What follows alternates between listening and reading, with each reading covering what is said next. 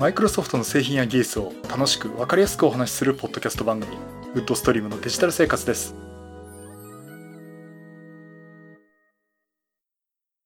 第472回目の配信になります。お届けしますのは木澤です。よろしくお願いします。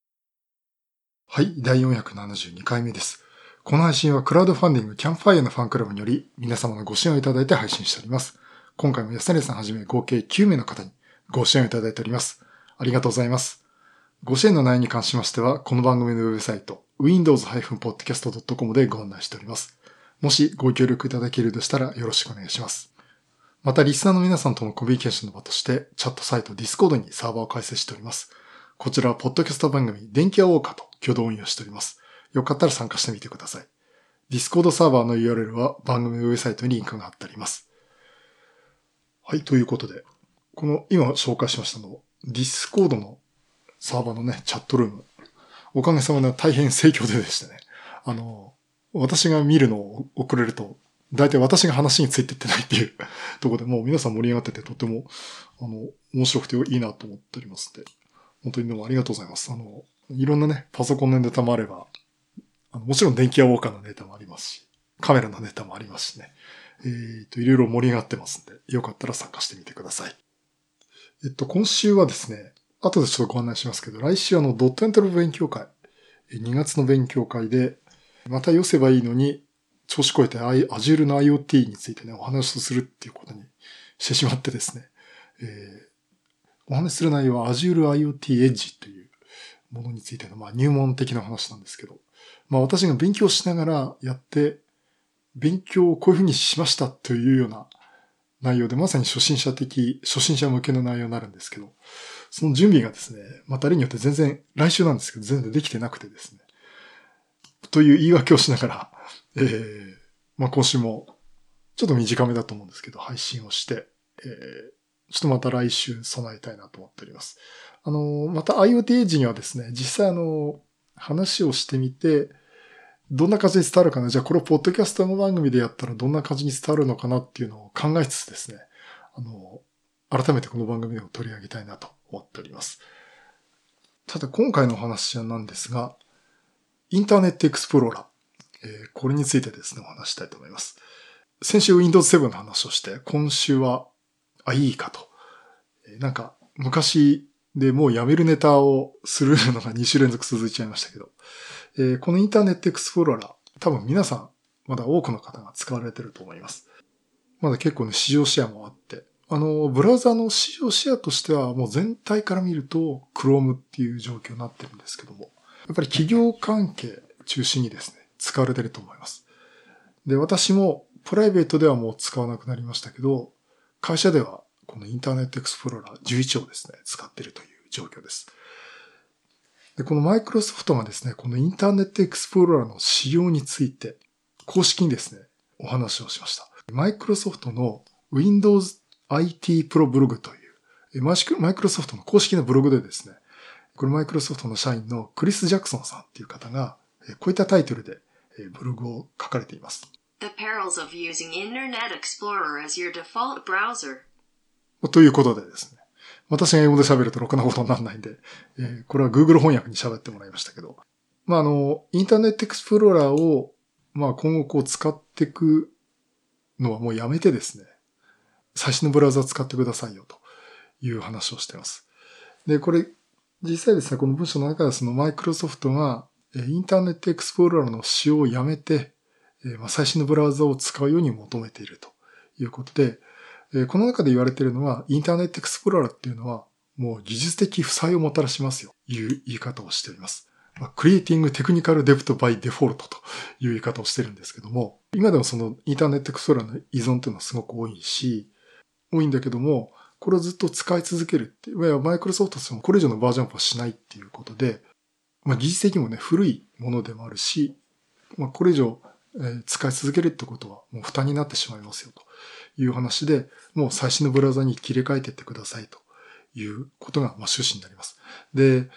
あの、実際でもですね、IE の依存ってすごく多いんですよね。で、一般のサービスでもあるし、まあ、例えば銀行なんかはそうですよね。でも多いし、あと企業内のサービス、いわゆるイントラネットと言われている企業内のサービスでもかなり多いんですね。で、実際私も会社はインターネットエクスプローラーを使えということになっています。今 Windows 10なんですけど、Microsoft Edge を使ってみるとですね、実は私今できるだけ使うようにしてるんですけど、本当は IE 使えって言われてるんですけど、えー、大抵のものが動けます。あの、ほぼ大丈夫なんですけど、やはりね、一部その昔から組んだシステムっていうのは、一部挙動がおかしいことがあって、インターネットエクスプローラーに切り替えて使ってみると動くっていうことが結構あってですね。やっぱりちょっとまだ IE じゃないとダメだっていう、つまり IE じゃないとダメなような仕組みがまだ残ってるという状況です。で、またその、未然にですね、トラブルを防ぐっていうこともあって、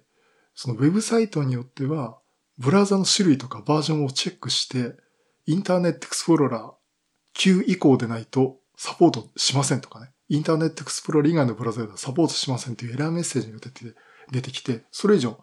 先に進めないっていうケースもあるんですね。まあそういうことで、まあ一部あの、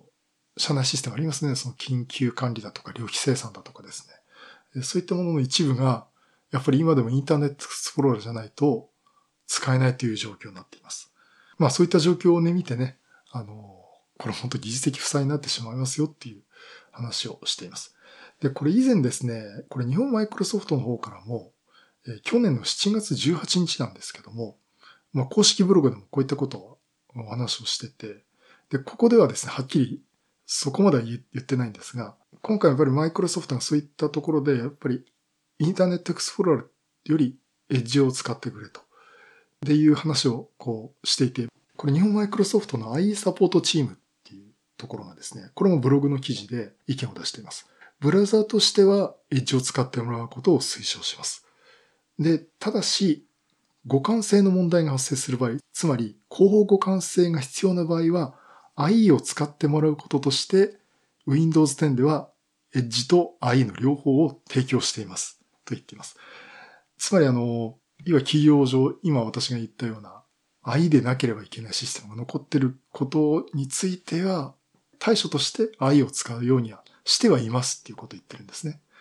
で、この後、そのマイクロソフトのこれ言ってるブログの文面そのまま言いますと、マイクロソフトエッジは最新の Web 標準で定義される機能を利用したリッチなブラウジング体験をユーザーに提供することや、相互互換性、つまり Google Chrome や Apple Safari、Mozilla Firefox とも相互に運用できるブラウザであること。PC のウェブサイトはもちろんスマートフォンやタブレットを前提に制作されたウェブサイトとも相互に運用できることをコンセプトに開発が行われています。まあ、それでまた別にですね、ただ世の中の大きな流れとして Web ブラウザーという観点では相互互換性を保ちつつも最新の Web 標準の技術を取り入れる方向となっていることをご認識いただき、引き続きレガシー Web からモダン Web への移行を十分に余裕を持った計画で検討を進める必要があるということを今回の記事をきっかけに改めて認識していただけますと幸いですという、こう、言い方をしています。で、やっぱりその、ウェブ技術っていうのは、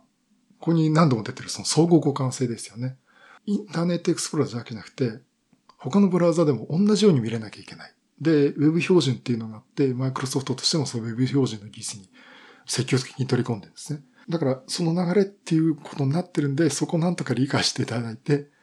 まあ、過去に IE っていうのがその互換性の問題いろいろ逆に引き起こしたってところもあったんですけども、まあ、あの、今後はウェブ標準ってことを意識してもらって、まず IE を使うのをやめてもらって、新しいブラウザで動かすように、作ってくださいと。使ってくださいということを言っています。まあ、あの、これすごく、あの、やんわりとした言い方をしてるんですが、今回のその、マイクロソフトのクリス・ジャクソンさんの見解としては、もう IE はやめてねっていうことをはっきり言ってるということで、さらにこう推し進めた言い方ということになっています。まあそういうことでね、あのー、結構マイクロソフトは、ここ、真剣に切り替えようとしてるっていう感じが、ね、浮かがれます。で、皆さんどうでしょうね。みんな Chrome 使ってますよね あのー、私の周りは、まあ、例によって君の周りだよねって言われると、エッジを使ってる方多いですし、えー、Windows 10になったんで普通に使ってるっていう方は、エッジを使ってるけど、やっぱり特にこの番組を聞きの、こう、技術的なことに、いろんなことに興味を持たれてる皆さんっていうのは、ところで、やっぱり Chrome だと確実に動くよねっていう、あの、ところも最近は出てきちゃってて、まあそれがいいか悪いかってところもあるんですけども、Chrome 使ってる方多いと思うんですけども、うん。でね、私もね、今銀行系とかを見てると、基本的に今エッジで大体動いてはいます。えっ、ー、と、なんかではいいじゃなきゃダメっていうのあったかな。まあそういうのもね、あるにはあるんですけども、まあ世の中の流れとしてこれ従ってほしいなっていうかね、流れをもう切り替わってほしいなと私としても思っています。まあ、その中で、じゃあマイクロソフトエッジにすればいいかっていうと、まあ、もちろんマイクロソフトとしてそういうこと言ってるんですけども、ちょっとやっぱりあの、方針が変わりましてね。その EdgeHTML を使ったっていうエンジンから、コアのエンジンっていうのをクロニウムっていう Google の Chrome でも使っているオープンソースの Chrome ニウムに切り替えるっていうこと方針が変わったんで、一回ちょっと仕切り直し的なところが私の中であるのかなと思ってるんですね。うん。またこれ方針コロコロ変えちゃう、変えられちゃうと、そんな変えるようなものを標準に使うわけにいかないっていう意見もまた出てくると思いますんで、まあ、マイクロソフトも一回こう決めたったらもうそのままこう推進していただきたいなと思っています。まあね、コアの技術をクロム、クロニウムにするっていうのは、まあ私もちょっと期待したいなっていうことを一回は言ったんですけども、うん、やっぱりなんか一つの技術に集まっちゃうのも大丈夫かなってところもあるんでね、やっぱり気持ち的にはやっぱりあの HTML で今のエッジをね、推進してほしかったなっていうところもあるんですが、この世界、あの状況変わってきますんでね、まず状況を見ていきたいなと、えー、そんな風に思っています。はい、そういうことで、えマイクロソフトが IE の使うことは実績負債になるから、もう切り替えてねというお話をさせていただきました。はい、第472回は IE は実績負債をもたらすのかという話をさせていただきました。うん、で、さっき私あの、皆さん使ってますかっていう話をしたんですけども、ちょっと言い忘れたんですけど、あの、家でパソコン使う人っていうのが逆に少なくなってるっていう話もよく聞きまして、それこそ iPhone とか iPad とか、そこら辺で用が済んでしまうっていうところもありますんで、あの、会社とかの、まあ、情報システム本の人と一回話したときに、最近社員の方でも家でパソコン使う人いないんですよねっていう。だからみんなタブレットとかでやっちゃうんで、パソコンのことを知らない人結構多いんですよっていうことをこうしていました。だから逆にそういったあの、本当各企業の、情報システムもの方って、ある程度私のようなこう技術的なことは、技術的なことやる会社であってもですね、あの、苦労されてるのかなっていう。昔はその、興味を持って自分でパソコン買って、それなりに使ってたんですよね、みんな。それぞれみんな知識を持ってて、話もしやすかったところがあるんですけど最近そうでもなくなってきたねっていう話をちょっと聞いています。あやっぱり世の中はそういうふうに変わっていくのかなっていう感じがしてきますし、まあ、ただあのパソコン自体はなくなっていくことはないと思うんですけどね。さて、えー、ではちょっと冒頭でお話ししました勉強会の話なんですが、えー、ドットネットラボ勉強会、2月の勉強会ですね。2月の23日、日本マイクロソフト品川本社で行います。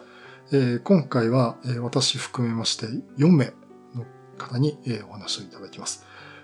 で今回ね、やっぱり何よりも、えー、楽しみなのが、マイクロソフト MVP for Windows Development の日高さんによります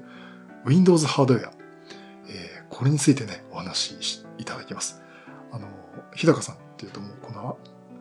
あの IoT っていう言い方をやっぱり最近してますけど、それ以前にこの Windows のデバイスドライバー関係だとか、ハードウェアに近いところのお話では非常に有名な方で、えー、日高さんにですね、Windows でハードウェアを制御する技術について、デバイスドライバー開発から .NET Core までを全て解説というお話をいただきます。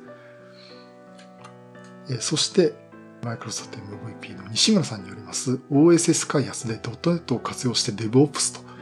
いうお話。をいただきます。これ、PHP 開発で .NET テクノロジーを利用して DevOps 開発した概要を解説しますということで、まあ、ご自身の経験を含めてですね、お話をいただきます。えっと、それと、.NET ラボスタッフの藤井さんの方からですね、まだちょっと仮のタイトルなんですが、Kubernetes、えー、こちらについてですね、お話をいただく予定です。ちょっとこれまだ内容調整中です。で、あの私の方からですね、Azure IoT Edge ということで、え Azure IoT Edge について今一度改めて概要とサンプルを使って解説をするという話をさせていただきます。私自身が勉強して、まあ、初心者的視点からですね、こういうもんですよっていうことをですね、解説をしたいなと、そういうふうに思っております。ということで、あの、まず、まだあの、申し込み人数にかなり余裕がありますので、えー、ぜひね、参加していただければなと思っております。えー、っと、コンパスですね。Connpass .com、え、コンパスのサイトから .net ラボを検索していただければ、.net ラボ勉強会2019年2月っていうのが出てきますので、ぜひこちらからですね、お申し込み、お申し込みいただければなと思っております。はい、そういうことでまたいろんなネタを収めてお話したいと思います。またよろしくお願いします。